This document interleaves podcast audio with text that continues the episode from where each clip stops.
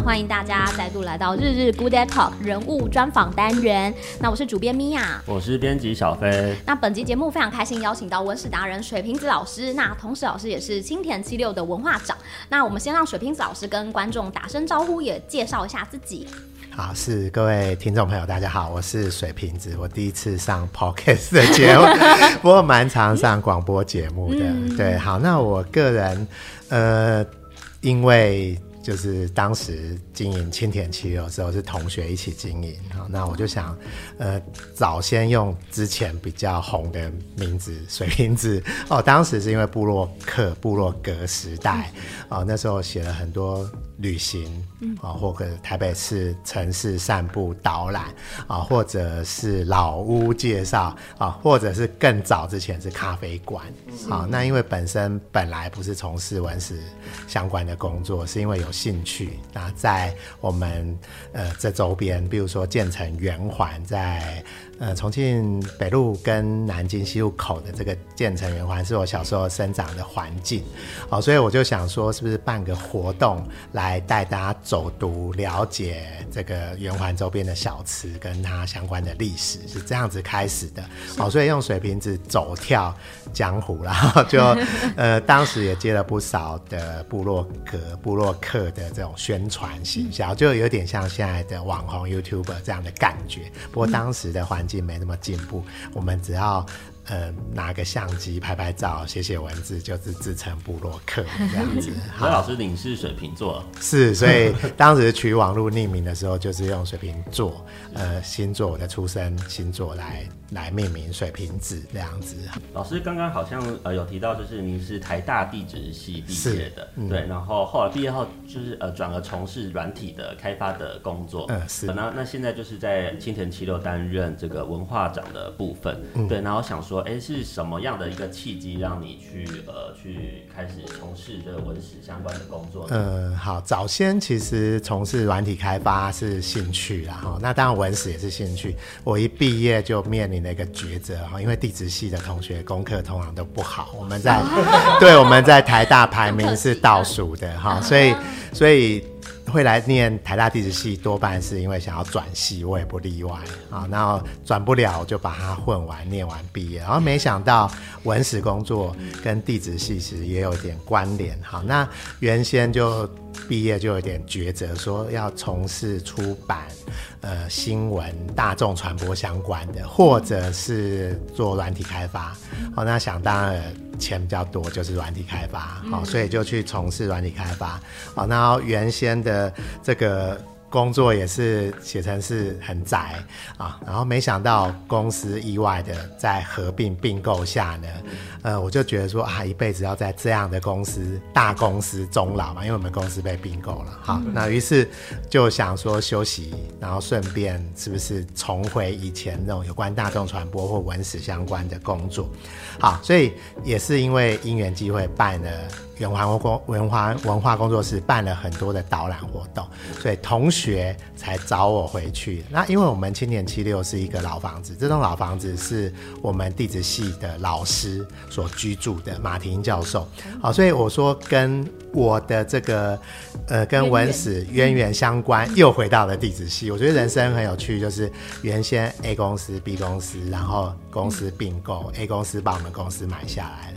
哦，所以我人生感到有点厌。卷哎，又回到原来公司。哎，没想到回到地质系的老师的住宅做文史相关或导览相关、走读相关的工作的时候，哎，好像又圆圈圈又回到呃地质系要就地球科学相关的工作，因为我现在我们呃公司有小朋友，就是呃不是公司的小朋友，是周边的学校的小朋友要来参访呃。青田七六的时候，嗯、我们要教他地球科学，哦、对，所以就相关的工作回来，我就觉得人生很有趣，哦、很像一个圆圈圈。哎，我又回到好像比较台大地质系相关的工作，一点点相关啊，教育的工作这样子。嗯、好，那啊，这个这个从软体开发到文史或者是导览工作有什么不同？我觉得最大的不同。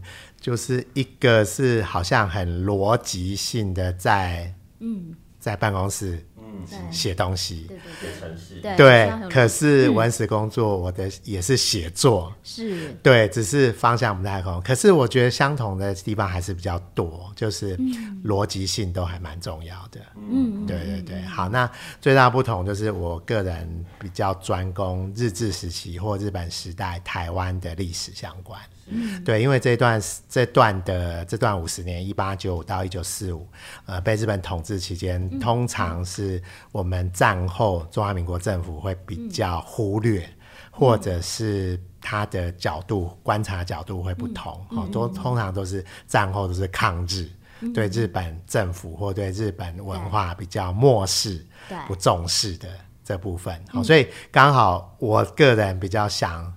重新挖掘、再认识那五十年台湾的历史，这样子。嗯，所以老师对于呃这个日本的兴趣是从在、嗯、呃历那个地质系的时候就开始产生的吗？还是说是在呃软体开发或者是在写作呃水平子的网站的时候开始有的？嗯嗯、其实是应该是从事导览工作相关的时候，就是、嗯、呃大概在二零零六、二零零七成立圆环文化工作室。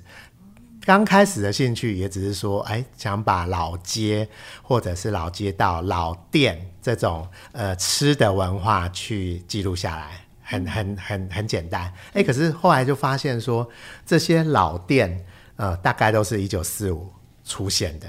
嗯，然后有少数，比如说像峨眉街的呃一个日式料理店，哦，美观园，它是它它的创办年间大概也是是一九四五一九四六，可是它的老板是日本时代的学徒。好，那比较强烈对于日式文化或日本时代的这段时间的历史的认识，其实是青田七六开始的。好，也就是二零一一年我们刚开始创立的时候呢，呃，一进到这栋屋子，哦，第一个感觉是日式建筑，或者是日式宿舍。哎，可是后来去认识它的脉络之后呢，发现。这一栋房子其实是洋式的，洋式的。对，洋式的居多，当然也有日式的，它是一个混搭的，好和洋混合或者和洋折中的一个建筑方式。哎，可是呃再来呢，就发现说，哎，它不是宿舍，哎，它日本时代是日本，因为呃其实跟我们等一下后来要提到大正町有点相同，它是一个住家，是一个私人的住宅。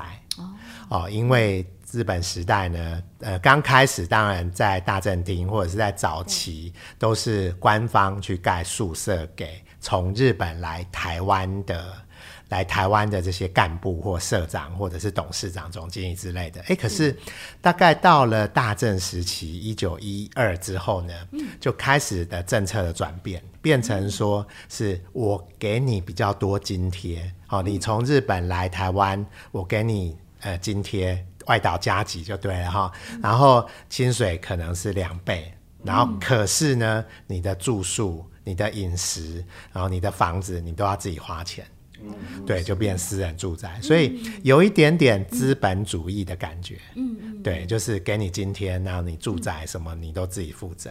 好，那所以呢，一九二八我们台北帝国大学成立之后呢，呃。这些老师来台湾，薪水很高，他们就新建了自己的住家。哦，所以，我们青田街、青田七六，呃，青田街周边，其实是一九三一年所大部分是那个时候所盖好的一个住家。呃，当时来盖我们这些。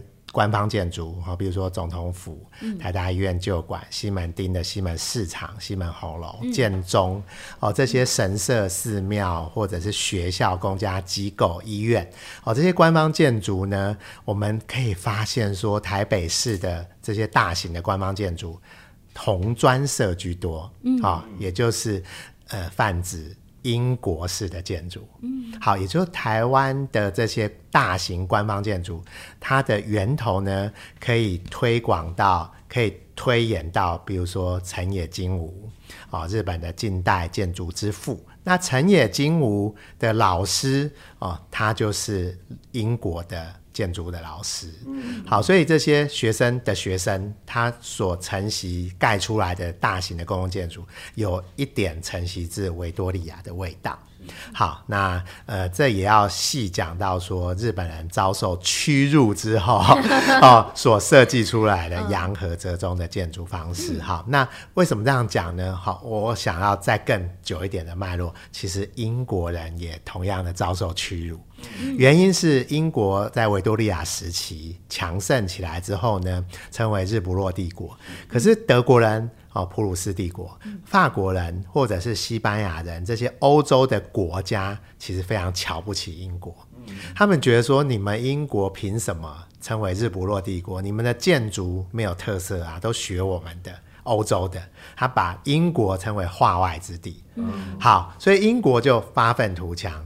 兴起了一股红砖式的建筑，好，所以我们有一点泛称啊，这只是一个大概的称法，就维多利亚时期所建造的红砖屋，哦，我们就把它称为维多利亚形式这样子。好，那一样冤冤相报何时了？大概时间呢是在明治维新后二十年，一八八八零年代左右。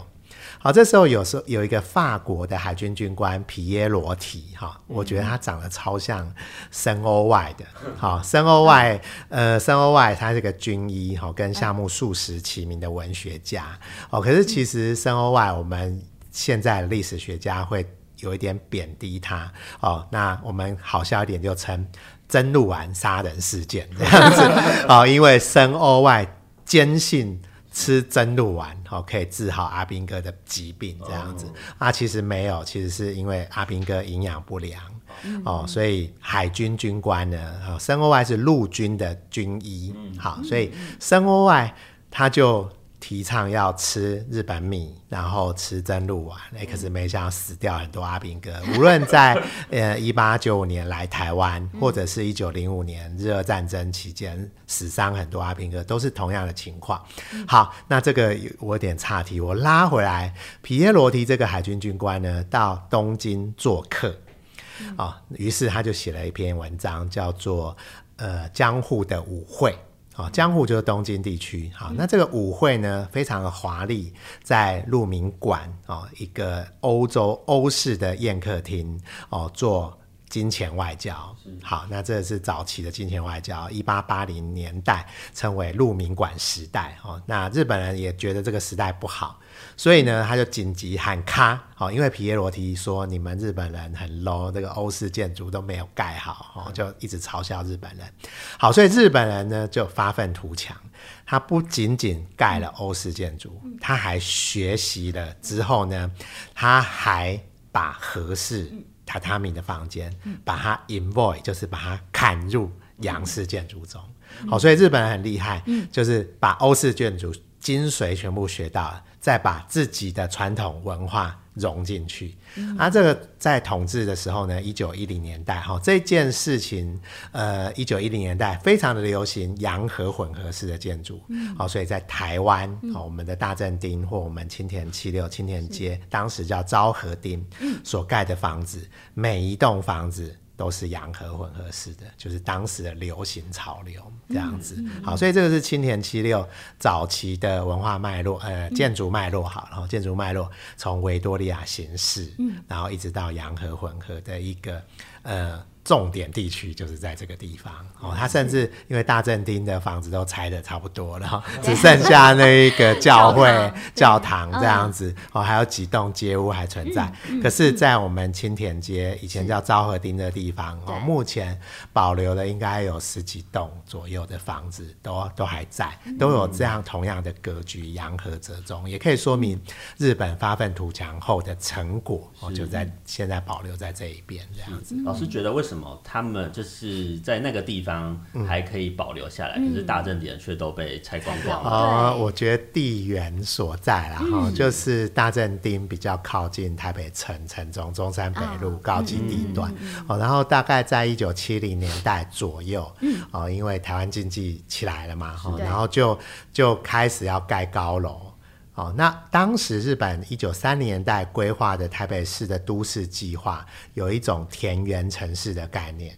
那何谓田园城市？就是呃，每一个住家它都要有庭院。哦，它的容积率比是一比四，嗯，哦或一比五啊，也就是说庭院两百平，有五分之一四十平是可以盖房子，嗯，哦，那其他的五分之四都要种树，对，然后然后它也不能盖高，可能一层楼两层两层楼。哦，所以你从空中看起来，这整座城市都是绿意盎然。嗯，哦，然后人口什么，就是当时一九三零年代是规划六十万，原本台北市有二十万人。嗯，哦，那你六十万呢，平均分配在这里，都住得很舒服。哈、嗯，也就是大家现在到镰仓、奈良，嗯，哦，或者是大阪好了，大阪可能有点密集，就是大阪周边的城市都是这样的规划。嗯，没想到台北有机会是成为田园城市。对，好，那我们就是一九七年代开发，人口其实战后突然就变两百万，六十万变两百万，这个是很大的数字，所以我们就急剧要盖高楼，所以我们就把这些东西给拆掉。好，那它正町拆掉哈，我比较喜欢称大正街啦。对，为什么？因为一九二零以前。哦，我们所有的街名都是用原来清代留下来的地名、街名，然后一九二零之后才开始把街改回町，好，比如说西门町，哦，那念挺，好，那大正挺这样子，好，那那大正街呢？我觉得那个难得可贵的是，呃，它有。呃，台湾士绅有钱人哦，比如说李春生、板桥林家这些地主，嗯嗯、他们所盖的豪宅，而不单纯仅仅是日本人在昭和町就青田街那边所盖的他们的住宅。嗯、所以这边的大正町如果能保留，恢复到一九一零年开发的年代，对，它会。更多多元，也就是它有汉式，有台湾人喜欢的形式，那也有洋河折衷哦，所以就是更多元。那这是很可惜。那我们目前青田街所保留的，也只有日本人的洋河混合式，就没有汉汉对对对汉式或闽南式的风格，对。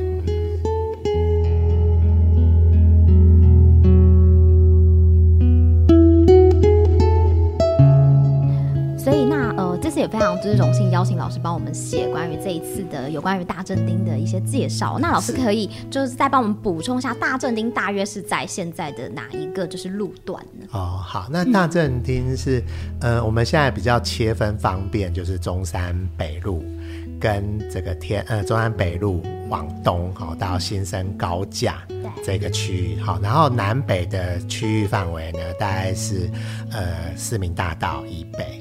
到南京南京东路这个 block，呃，不是很规则状，原因是新生北路高架桥是原本的一个排水沟，哦，它就是有点弧度这样子。好，那这个区域呢，其实是我们台湾呃最早的呃民营的哦，就是呃在官方的协助下哦，由民间投资的台湾。土地哦，台湾建物土地株式会社，台湾土地建物株式会社 哦，这一家公司所投资的。好，那我们多半以前都会以为说啊，那就是。呃，日本人、日本商人来投资的、嗯、哦。可是我们去翻了一下他的股东名册跟这个董事结构，哎、嗯欸，其实当然老板是日本人了哈。可是股东其中有基隆的严家或板桥林家，最重心、最重点的人物就是板桥林家的林林呃林雄真嘛？对，林雄真，对他所成立的林本源株式会社。然后他是他有当然投资很多糖厂。一大堆土地会社之类的信托公司，哦，他就有投资的这个社区的发展。哦，那我想是就是当他是当地的地主啦，好、所以他投资的这个社区，那、嗯、在他的地，他的所在地去盖他家的豪宅，哦，那这个是当时的特色。好、嗯，那有一个比较不为人知的故事，哈，就是、哦、呃，原本天津街。哦，就是在我们在大正町的范围内，天津街它是一个有像林荫大道，原本原本选择除了林荫大道之外呢，它还有一个很大的排水沟。嗯，好，那当然像没有像新生北路这么大了哈，就是呃路旁边有一个排水沟，大家如果要比较印象深刻，可能就是要东京的下北泽区域，他想要这个株式会社老板想要种植满街的樱花树，对，好，他就种了。结果没想到台北太热了，所以种不活哈。我们的那个阳明山上有，对，阳明山上有，可是我们或者是新竹山上有，可是我们台北的市区街道就很难种活，所以他就放弃了啊。那天津街就是原来这样的街道。好，那呃，这个延伸的故事就是说，一九二三年东京发生了一次大地震。这大地震呢，所需要就变成房子震倒了、烧掉了，所以要重建。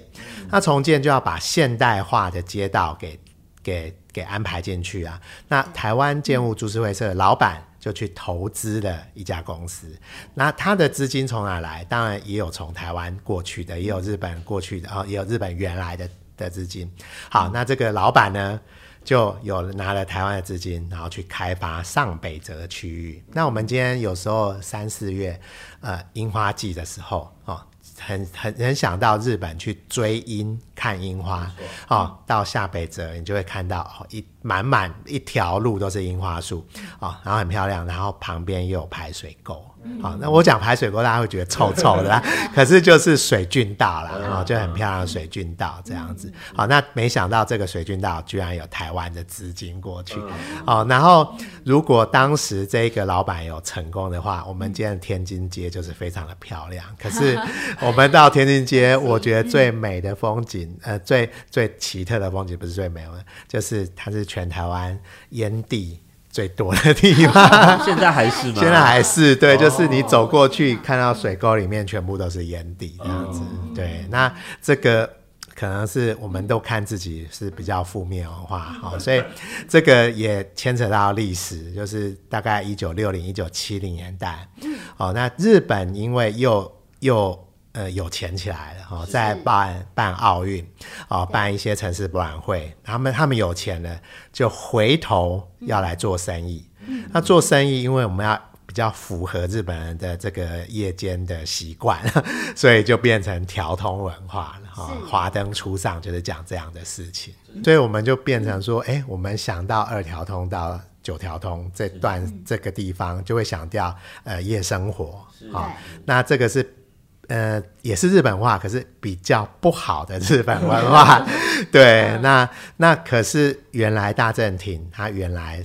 在一九一零年代开始开发，哎，居然是一个高级的社区田园城市的概念，这样子。好，那一直到一九二零、一九三零，一直一九四零，这边所居住的人，哈，大部分是啊日本官派，哦，或者是大公司株式会社的老板干部，哦，所居住的地方。好，那我觉得很可惜，没有保留这些房子，不然它会比青田街还更有特色。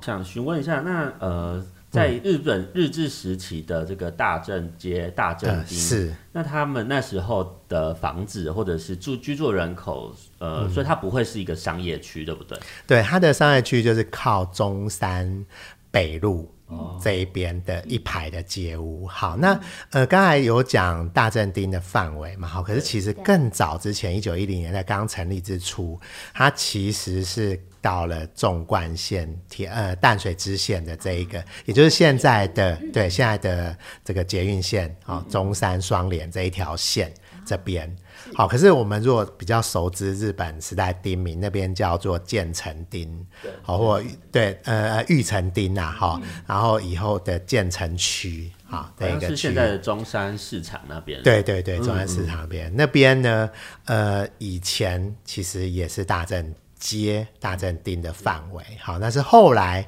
呃再划细分一点，因为人口数变多，哦，所以再把它切开。所以呢，呃，当时的这个高级社区还政府还做了相关的规划，也就是说，它有规划巴士站跟那个捷运站，也就是当时那边有一个大正站，嗯，哦，就是现在长安西路口的那个地方，哦，就是今天的台北艺术馆。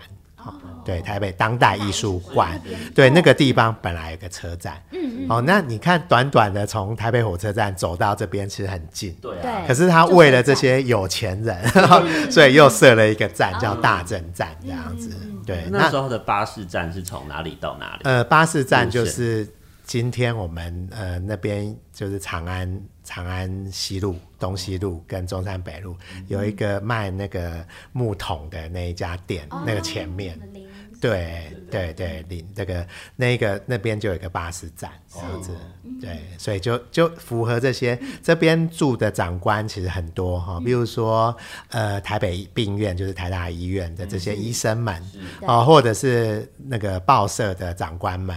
哦，或者是各个株式会社长官在这边都有宿舍，啊、嗯哦，然后这边很很有趣，有游泳池哦，嗯啊，哦、对，当时那个时代对有游泳池，通常都是东门町嘛，嗯、就是那个东门国小吧，啊、嗯哦，然后就是在现在的张荣发基金会、长荣基金会的那边游泳池，哎、嗯，可是这边有游泳池，然后还有射箭场，射箭场，对，就是在现在的大那个教教堂这一边。嗯，教堂就是唯一现在保留下来的。对对，长安西跟林森北的这个教堂，那边就有个射箭场，所以我看了很多的很多的这个日本的长官，他就说这边居住环境很好啊，我平常还可以射箭，然后还可以游泳这样子。是一个俱乐部的概念，对，什么都有这样，这样很棒。对，听说那个时候就是还有一件蛮重要的事情是，就是设立了这个上下水道，是不是？呃，是对，那上下水道是呃有。有町名的地方哈，比如说我举几个例子。当然，日本人来刚早先来的时候，哦，他不敢直接把明治丁哦大正丁命名在这个街道，他多半都是用荣町、本丁，哈，这种比较呃繁荣啊，比较比较那个没有没有这种呃统治对政治统治阶级。哎，可是后来为了纪念。呃，比如说儿玉元太郎，就有儿玉丁啊，纪、嗯呃、念佐久间卓马太这个总督，那就有佐久间丁，这个都是后来。好、呃，那这些丁居住的地居住的人口多半也都是以日本人居多。好、呃，那像这种大正丁有台湾人跟日本人合混合居住的。好、呃，那这个严格其实是来自于神神户，神户的艺人馆，它也是最早哦、呃，就是。官方同意可以让外国人跟日本人合在一起居住的地方，所以我觉得大正町开发的意义很重要。它去容纳了台湾的士绅、有钱人来投资之外，它也是同意让台湾人跟日本人住在一起。对，这这点我们以前都比较忽略不计，这样子。好，所以呢，呃。要成立一个町，好，比如说荣町、本町，哈，那这些它就要规定有现代化设施。何谓现代化设施？有上下水道，上水道就是自来水道，下水道就是排水沟，然后要有电，好，甚至还要有瓦斯。嗯，好，所以这些有现代化设施，你才称称为是一个町。好，不然呢，它多半是什么庄？古亭庄哦，好像是以前要农作的地方，对，所以呃，你看台北市的发展很有趣，你只要发现它是一个丁的，它一定就有上下水道这样子，嗯，也是比较繁荣或者是商业区的地方才会有这样的呃配置，对，就是它规定一个町里面除了现代化设施，它还有一个国小。好，那对对，市场对民生需求、生活机能这样子好，然后我们大正町比较高级，就是它还有捷运站、巴士站，对对对啊，嗯，是。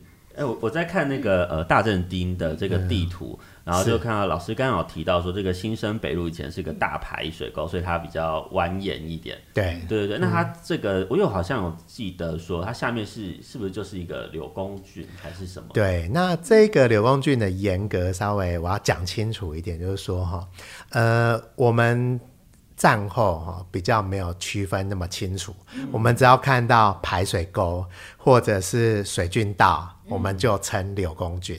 可是严格来讲，它还是要分，呃，这个排水还是灌溉用水。嗯，好，那因为日本工业化之后，哈，也就是说现代化比较好。现代化之后，呃，这些灌溉的用水呢，不仅仅只是灌溉用，它还有提供工厂的用水。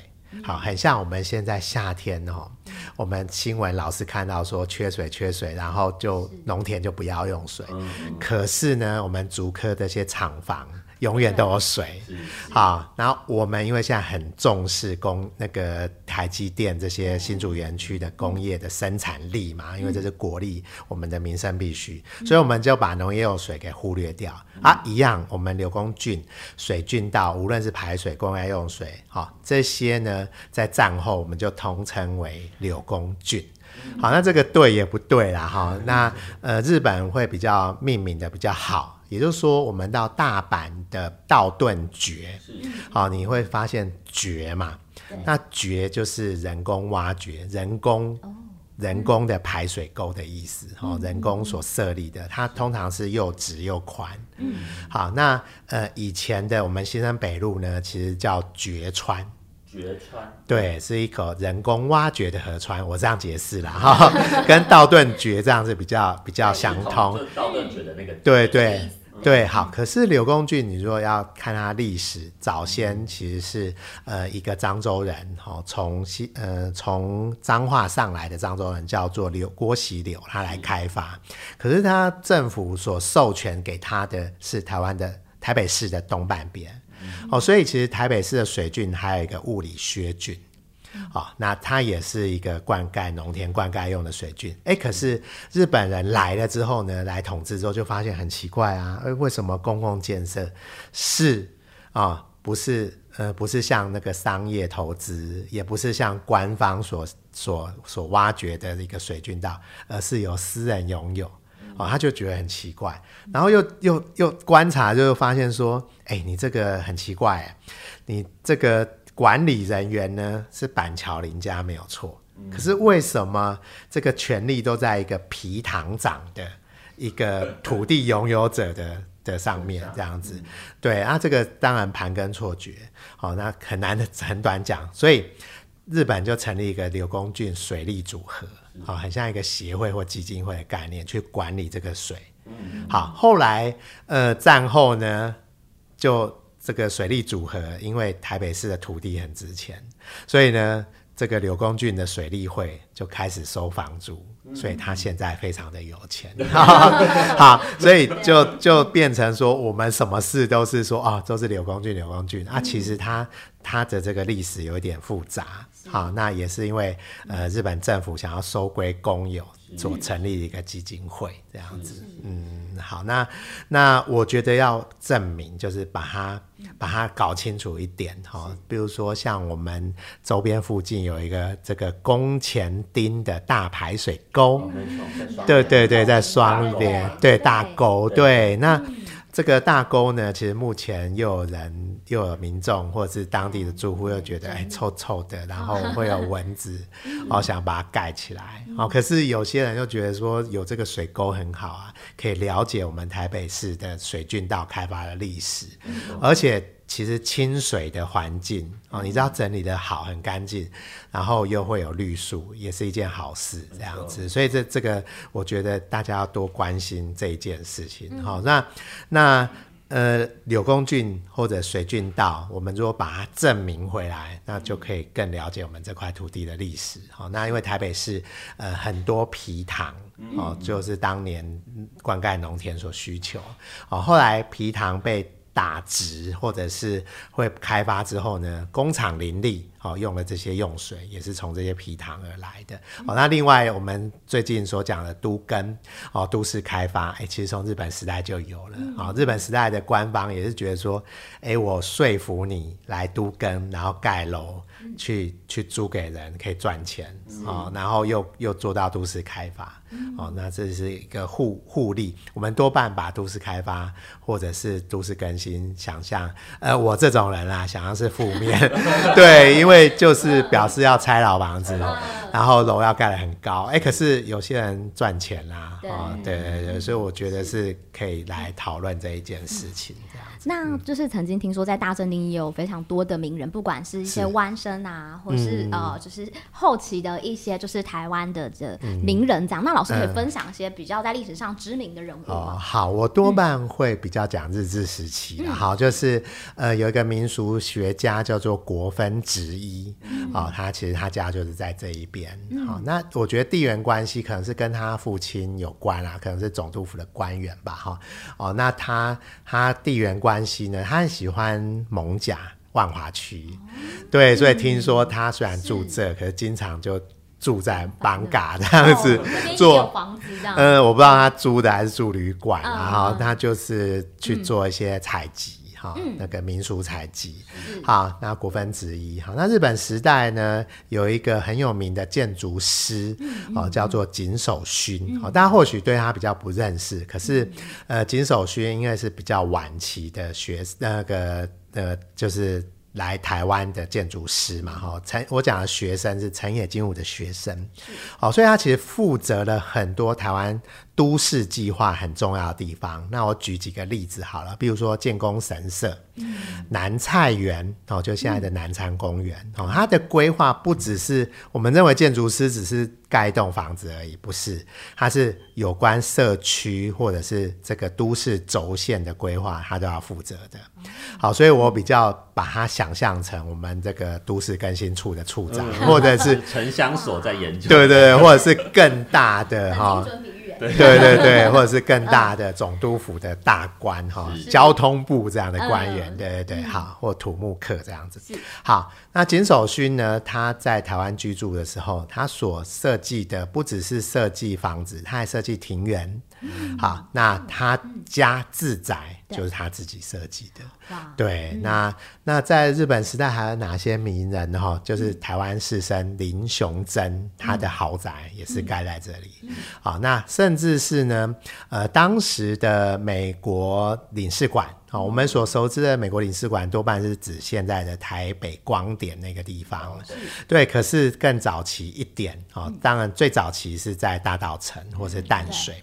好，那到了一九一六还是一零年代那时候呢，哦，美国领事馆想要想要搬家，想要自己买地自己盖，哦，美国通常都这样子搞，哎，可是总督府当时政当时的政府是日本政府不同意，他说你要租房子，哦，你不能自己花钱买地，哦，好，你要用租的，哦，所以呃，其实板桥林家哦，因为也是台台湾土地建筑公司的董事之一，就把他家。借给租给了美国领事馆，也就是在大正町这一个地方。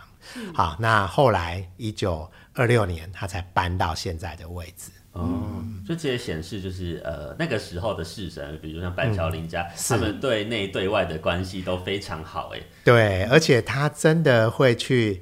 呃，就是各方投资啊，哦，哦，就是满洲他也去投资，哦，哦，上海去投资哈，然后日本呃，就是东京、镰仓、奈良什么哇，全部投资这样子，对，所以呃，有我们每次在台北、台湾行走，都会说哇。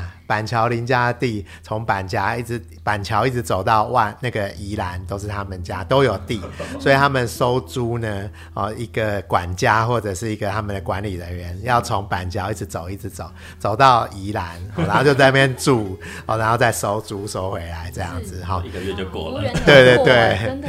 对，那可是我们从来没有想到过，哎，他们这边投资这么多土地，是啊，然后。其实，因为日本政府来统治，他同样也跑到日本去投资，跑到满洲去投资。嗯，好，所以这一件事其实，呃，是要来，呃，我觉得持平而论的哈，就说。假设我们认为这个地方士绅不是日本人，是台湾人的话，哎，其实台湾也扩张版图出去了。他们在东京，在日本有很多公司，哦，这样是比较好的一件事。哦，那我们以前的历史啊，我啦，我以前念到历史都会觉得说他是投机分子，或者是说他跟日本政府是挂在一起的，对，是挂在一起，没有关系良好，对对对对对。那我觉得持平而论是呃往好的方向去想，是这样子。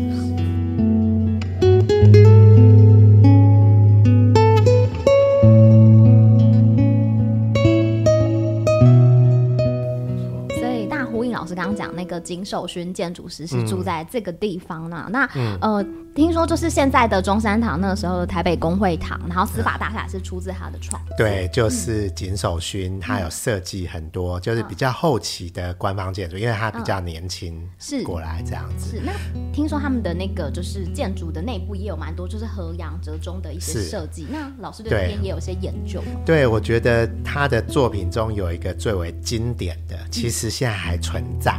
哦，在我们建中对面，啊、嗯，的建功神社。可是大家会觉得说，哈，这是他设计的吗？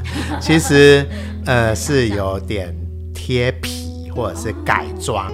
好、哦，我有点这样形容，就是它的骨骼骨头还在，可是呢，外观已经改变了。好，那因为一九六六年呢，我们台湾有一个中华文化复兴委员会，哦，这个复兴委员会也是因应。中国大陆那边当时有那个那个呃文化大革命，好、哦，然后我们这边就觉得说，哎，我们是正统中华文化，所以就成立这个委员会。他、啊、这个委员会呢，想要做一点什么事情，好、哦，所以呢，就想要把呃一些旧的建筑，啊、哦，原先最早最早是想把总统府，觉得这个是日本的东西不好，好、哦，然后想把总统府改成比较。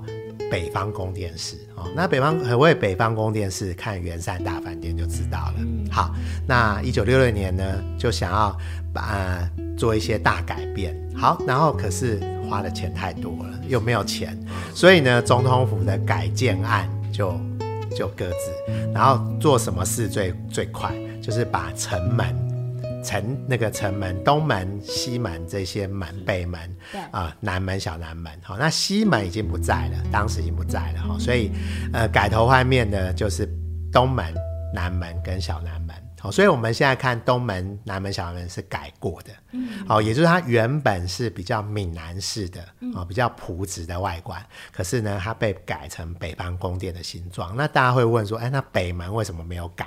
好、嗯，因为北门，对，因为北门当时有个计划，想要把它搬到彰化的那个路，那个民俗村。台湾民俗村北门的城门吗？对，整个城，对，整个搬过去啊、哦哦，有这样的计划，可是没有实施哈、嗯。然后、嗯、呃，新北投车站就搬过去了，是好，所以现在新北投车站又搬回来了，这、样子所以还蛮好的啊。那这个概念来自于日本的明治村。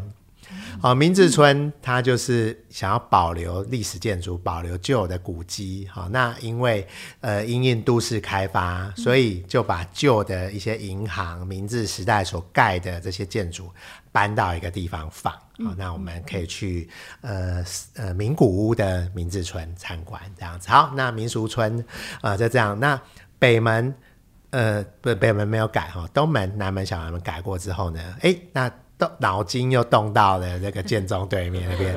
啊、哦，那于是建功神社一个非常欧式的建筑，很像拜占庭半圆式的这个建筑呢，啊、哦、就没有拆掉，他就戴了一顶帽子，那个帽子就是北方宫殿的形式，对，尖尖的头，然后外面又贴皮，贴上汉式的牌楼。好，那当然拆掉的就是呃，比如说。呃，宫灯或者是参道这些桥就被拆掉了，嗯、哦，就是有关比较日本合适的神社、呃寺庙的建筑就被拆掉，然后就改以那个汉式的牌楼，哦，或者是汉式的汉式的东西图腾把它放上去，哦，所以现在大家去看有这样子，哎，可是更早先呢，金守勋在设计这个房子的时候，他其实是汉洋。哦，洋式的这个大殿嘛，和式的宫灯，它融合在一起的。好，所以我觉得金守勋住在我们大正町，他可能吸收到汉人的这个精神元素，他把它实质上把它真的放在设计在建工神社上，这个是最经典的建筑，这样子。嗯，呃，我认为经典的建筑。啊，其实其实还有另外一个建筑师叫做深山松之助。其实他有设计台湾馆，台湾馆位于位于这个东京，好、哦，那一个公园里面，大家可以去参访台湾馆。哦，那就是他设计的。然后我到了日本去玩的时候，特别去找这个庭园，我就发现，对，是是一个公园庭园这样子。我一进去啊，这不是板桥林家吗？对？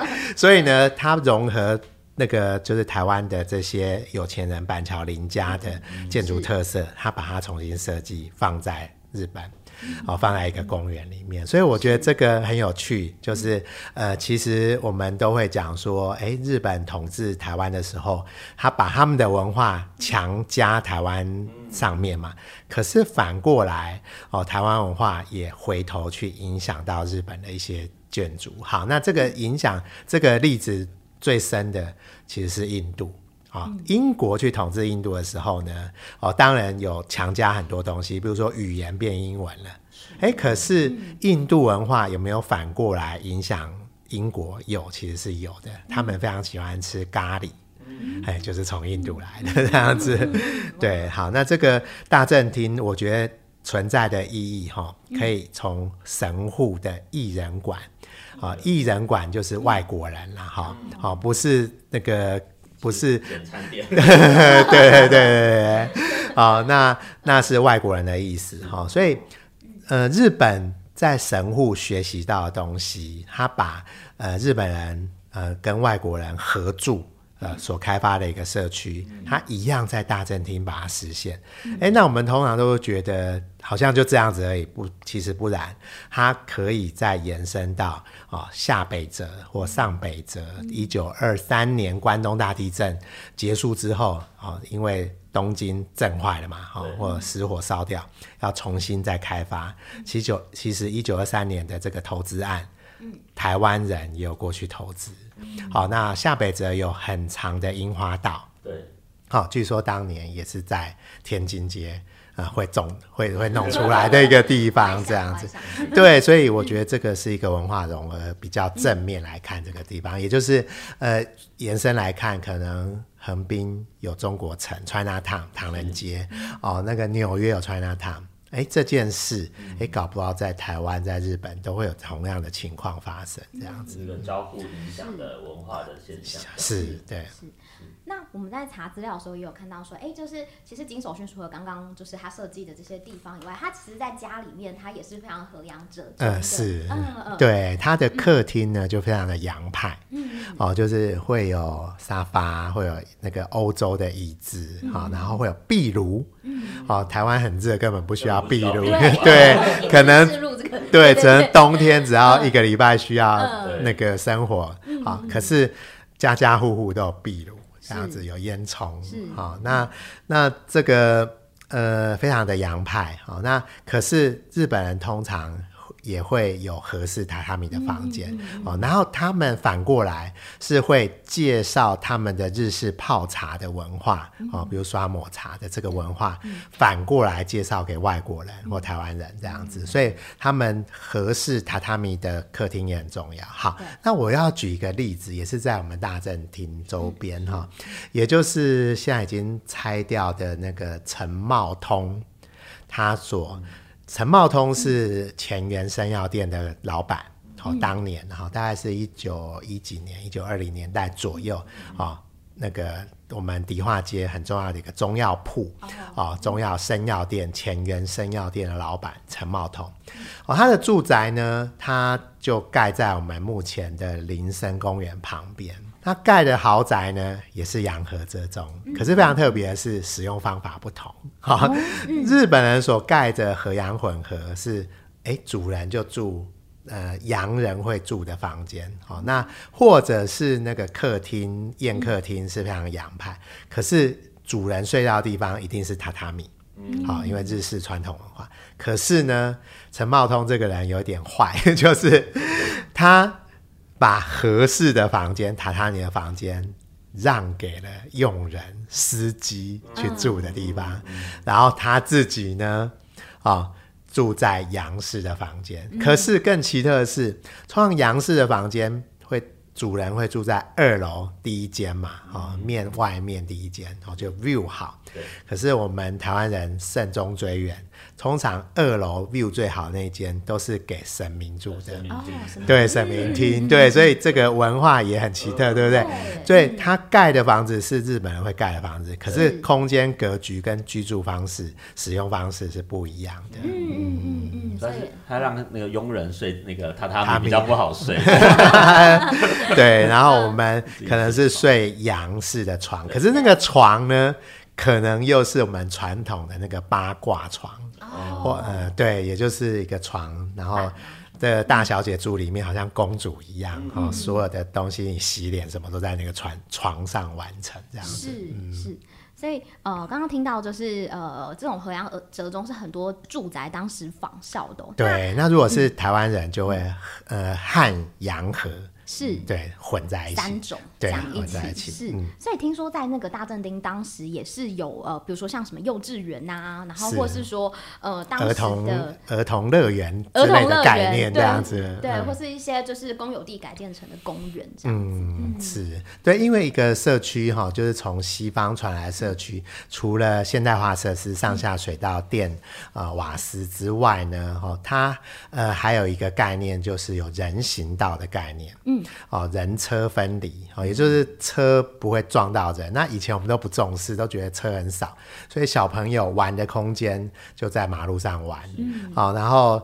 这个行走的空间，车过来会互相撞到嘛？好，所以这个概念从神户，然后传到大正町，好，然后再来呢？刚才讲，呃，这个日本叫做游园地啦，嗯，好，也就是公园啊。那这个明明是一个私人的住宅社区，为什么会有官方的公园？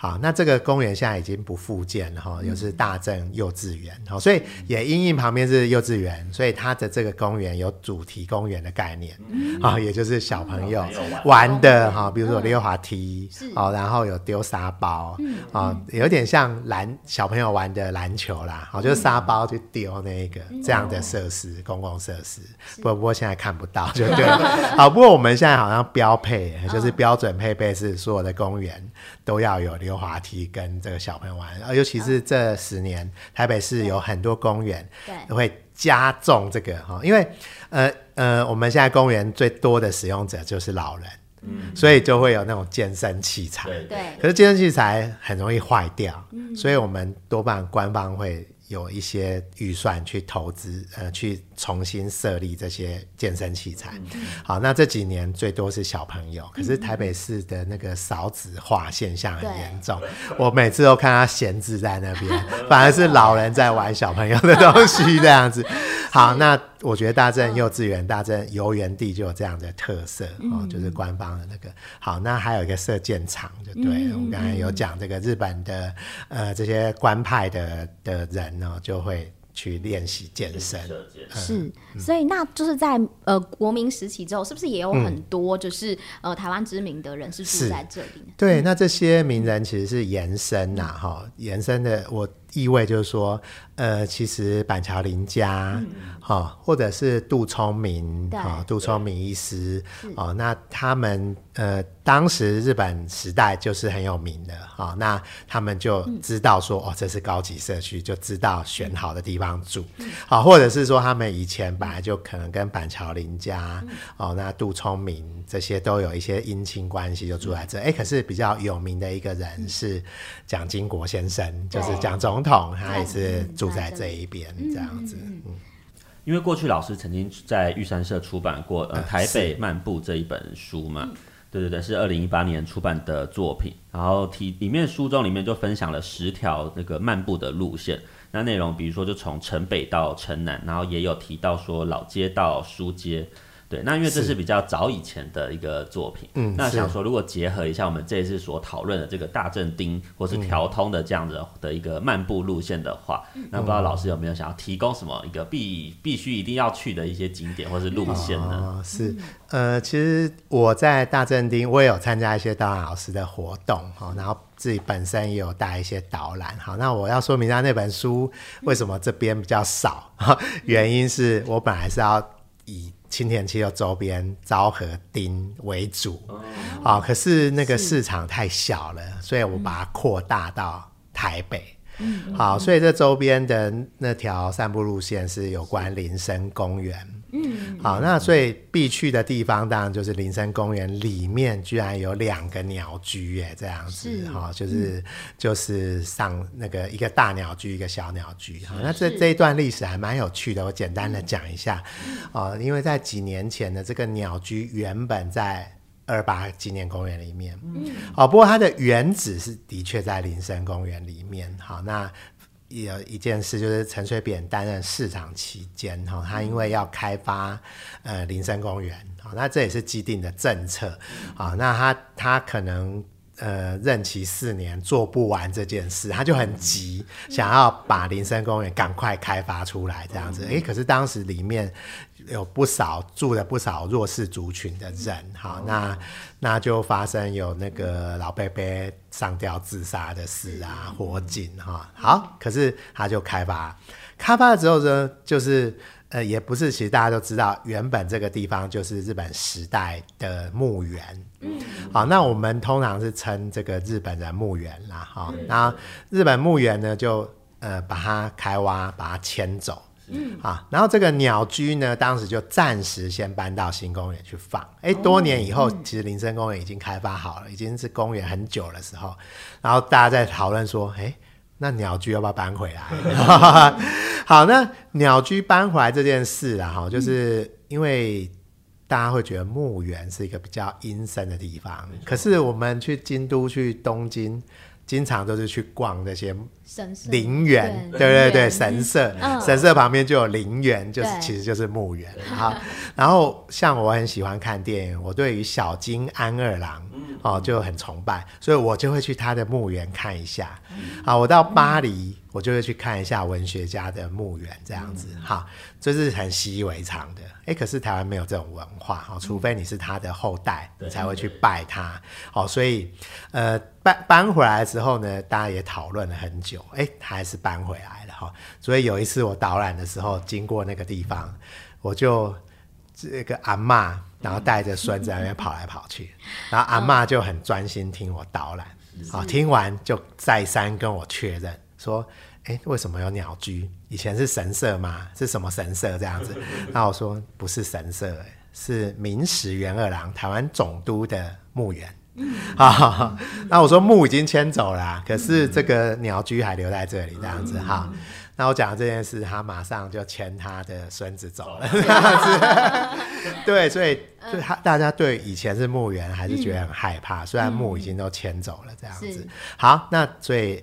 大家去看一下，呃，林森公园里面这个大小鸟居。那原本这个小鸟居，有人说是乃木希典他母亲的坟墓。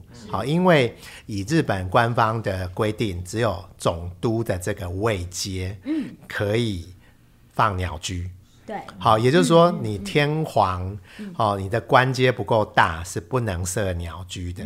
好，那乃木希典的母亲，当然这个够大。哦，所以有小鸟居，然后明石元二郎哦，他台湾总督可以鸟居。那旁边这个鸟居到底是谁的？哦，然后大家就猜是乃木希典的母亲。哎，可是大家去查一查，哎，乃木希典母亲的墓园早就迁回去呃日本了。哦，那所以这一个呢是秘书，就是总督的秘书长这样子。哦，正伟。对，嗯、那所以这个以。符合不符合当时的位阶啦？哦，哦，他的官还不够大到可以有鸟居啊，哦。不过真的是他的这样子，嗯，所以我们就开个小的这样。对，所以我们当时就想说啊，这个天高皇帝远，就是 台湾总督有点像天皇这样子，这个法律你就自己定就好了这样子，有点这样子。嘲笑或者是 cos 他们这样子，好，所以呃，如果在我们大正町周边呢，哈，一定要去看一下这个鸟居哈。那再来呢，呃，因为有一些老电影哦，在这边有拍摄鸟居啊，呃，它其实是违章建筑啊，比如说儿子的大玩偶哦，那个超级市民哦，这一些老电影都有带到这一边。那喜欢看电影的人也可以把这些老电影找回来看。哎，原来鸟居跟人居然生活在一起，也是一种奇观呐。好，那那周边呢，当然要去那个教教堂。哦，大正厅的教堂、教会，啊，然后当代艺术馆周边，我觉得也是很值得看。哦，就是当时的大正大正厅那个沉降场，也就是呃，就是捷运站出口了啊，捷运站车站这样子的概念。哦，所以呃，这周边呃来参观调通文化的话呢，有一个咖啡馆应该歇业了哈，叫绿岛小夜曲，哦，二条通。对对对，二条通，不过那个老房子还在，嗯、外观也可以稍微看一下。嗯。